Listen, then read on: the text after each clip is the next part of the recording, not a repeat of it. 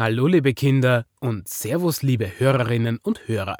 Wir sind wieder da beim Wiggle und Woggle Podcast und ich mach's einfach kurz. Viel Spaß, Teil 3 des Halloween Specials.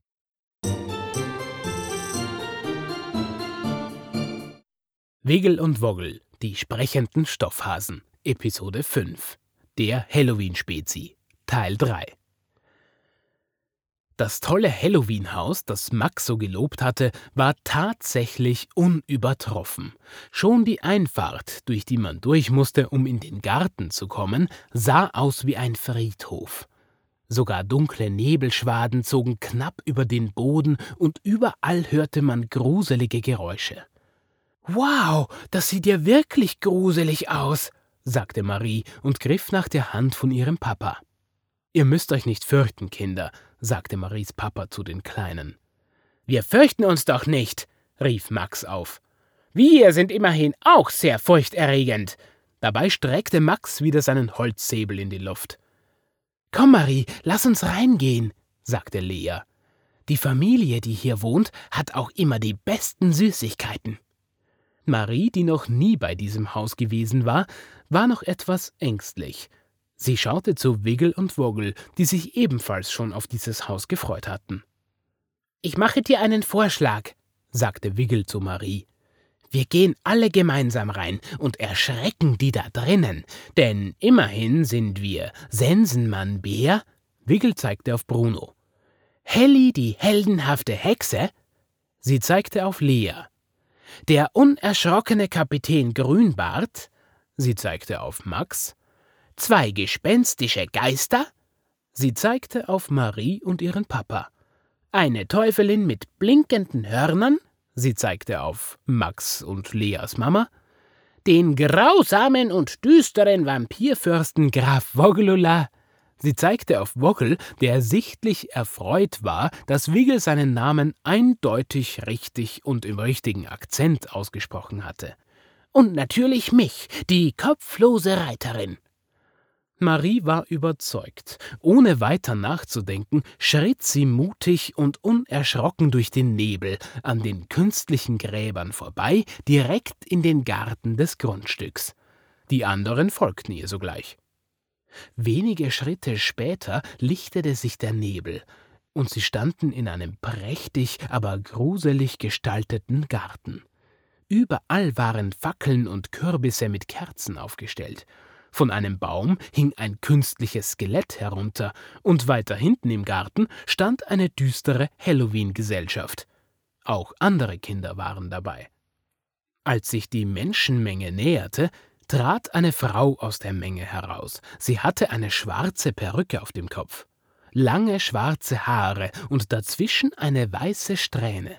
Hinzu kam ein großer Mann mit zwei aufgeklebten Schrauben am Hals und einer erstaunlich hohen Stirn. Hallo, liebe Kinder, das ist mein Mann Hermann und mein Name ist Lilli, sagte die Frau mit einer freundlichen Stimme. Ich darf euch im Haus der Halloweeners willkommen heißen. Wie aus einer Kehle schrien die Kinder und die Stofftiere. Süßes oder Saures? Natürlich, wir haben sogar beides sagte die Frau. Eddie, bring das Süße und Marilyn, bitte bring das Saure. Ein jugendlicher Bursche kam angerannt. Er hatte eine lustige Frisur und seine beiden Hände, in denen er eine Schüssel mit Süßigkeiten hielt, waren total behaart. Entschuldigt bitte die Aufmachung meines Sohnes, aber heute ist fast Vollmond. Ihr müsst wissen, er ist ein Wehrwolf und verwandelt sich immer bei Vollmond. Der Bursche streckte den Kindern die Schüssel hin, und jeder konnte sich so viel süßes Zeug herausnehmen, wie er wollte. Die sind hier aber schon sehr gut verkleidet, flüsterte Wiggle zu Woggle und Bruno. Der Stoffbär erwiderte Ja, man könnte fast meinen, die sind wirklich eine Monsterfamilie. Nun kam noch das Mädchen hinzu, die von der Frau vorhin als Marilyn gerufen wurde. Sie war etwas jünger als der Werwolfbursche, und sie stach besonders hervor, denn sie war nicht verkleidet. Sie trug zwar ein schönes Kleid und hatte sich eine tolle Frisur zurechtgemacht, aber gruselig war an ihr nichts. Wieder erklärte die Frau mit den schwarz-weißen Haaren Das ist meine Tochter Marilyn. Sie hat die sauren Naschereien für euch. Sie ist übrigens der einzige Mensch hier in unserem Haus. Entschuldigt bitte Ihren Aufzug.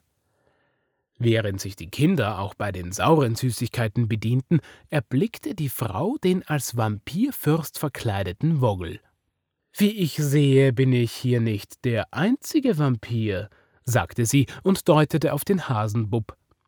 Woggle ist nicht einfach nur ein Vampir, sagte Marie. Er ist ein Vampirfürst aus Siebenhausen. Siebenbürgen, korrigierte Woggle. Ich meinte Siebenbürgen, berichtete Marie ebenfalls. Meine geschätzten Grüße an den Vampirfürsten, sagte die Frau und verneigte sich kurz. Dann sprach sie weiter. Wollt ihr uns hier im Garten etwas Gesellschaft leisten? Wir haben köstliche Madensuppe anzubieten. Mmm, klingt wirklich köstlich, sagte Bruno. Als Bär hatte er gegen Maden nichts einzuwenden, doch Lea meldete sich zu Wort. Das geht leider nicht. Unsere Eltern warten auf uns. Trotzdem vielen Dank. So sei es nun, sagte die Frau und verabschiedete die kleinen Gäste. Ihr seid auch nächstes Jahr wieder eingeladen im Halloweeners Horrorhaus. Die Kinder bedankten sich und machten sich wieder auf den Weg durch den Nebel nach draußen. Maries Papa und Max und Leas Mama warteten schon. Na, wie hat's euch gefallen? wollte Maries Papa wissen. Das war super gruselig, sagte Marie. Können wir hier nächstes Jahr wieder herkommen? Papa lachte und nickte zustimmend. Freut mich, dass es dir gefallen hat. Möchtest du noch ein paar Häuser besuchen? Nein, Papa, mein Sackerl ist schon voll und mehr Süßigkeiten kann ich auch nicht mehr tragen, antwortete Marie. Ich bin auch schon ziemlich müde. Und du? sagte Wiggle zu Woggle, der sich schon wieder verheißungsvoll hinter seinem Umhang versteckte. Ein Vampirfürst wird nicht müde. Erst wenn der Tag anbricht, verschlägt es ihn zurück in seine Gruft. Ich hab vorhin genau gesehen, wie du gegähnt hast, sagte Bruno der Stoffbär. Ich glaube, du versteckst dein Gesicht nur mehr hinter dem Umhang, weil du andauernd gähnen musst. Eine unerhörte Frechheit, sagte Woggle und gähnte heimlich hinter seinem Umhang. Na gut, dann ab nach Hause, sagte Papa. Alle verabschiedeten sich voneinander. Marie und Lea freuten sich schon, wenn sie in der Schule wieder über den lustigen Halloween-Abend plaudern könnten. Wiggle und Woggle verabschiedeten sich von ihrem Spezi Bruno und hofften, dass sie sich vielleicht noch vor Halloween wiedersehen könnten. Dann gingen alle ihrer Wege. Zu Hause angekommen war Woggle der Erste, der sein Kostüm ausgezogen hatte, mit den Worten Graf Woglula verzieht sich nun in seine Gruft, stolperte er in Maries Bett und schlief in der Sekunde ein. Marie machte sich noch bettfertig. Dazu gehörte natürlich Zähneputzen und Gesicht und Hände ordentlich waschen. Danach ging auch sie ins Bett. Wigel tat es ihr gleich. Maries Papa gab dem Mädchen noch einen Kuss auf die Stirn und dann drehte er das Licht ab. Soll ich die Tür heute offen lassen? Nicht, dass du dich fürchtest nach diesem aufregenden Abend, fragte er das Kind. Nein, Papa, Wiggle und Woggle sind ja da. Ich meine Graf Woglula und die kopflose Reiterin. Dabei kicherte sie. Papa musste auch lachen und verließ das Zimmer. Und Marie, was hat dir an deinem ersten Halloween am besten gefallen? wollte Wiggle wissen. Ich kann's dir gar nicht genau sagen. Das Haus der Halloweeners war schon sehr toll, aber ich glaube, am schönsten war es, dass wir das Ganze mit unseren Freunden Lea, Max und Bruno erleben konnten.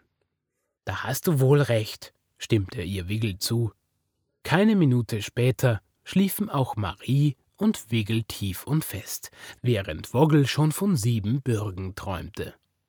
Ende.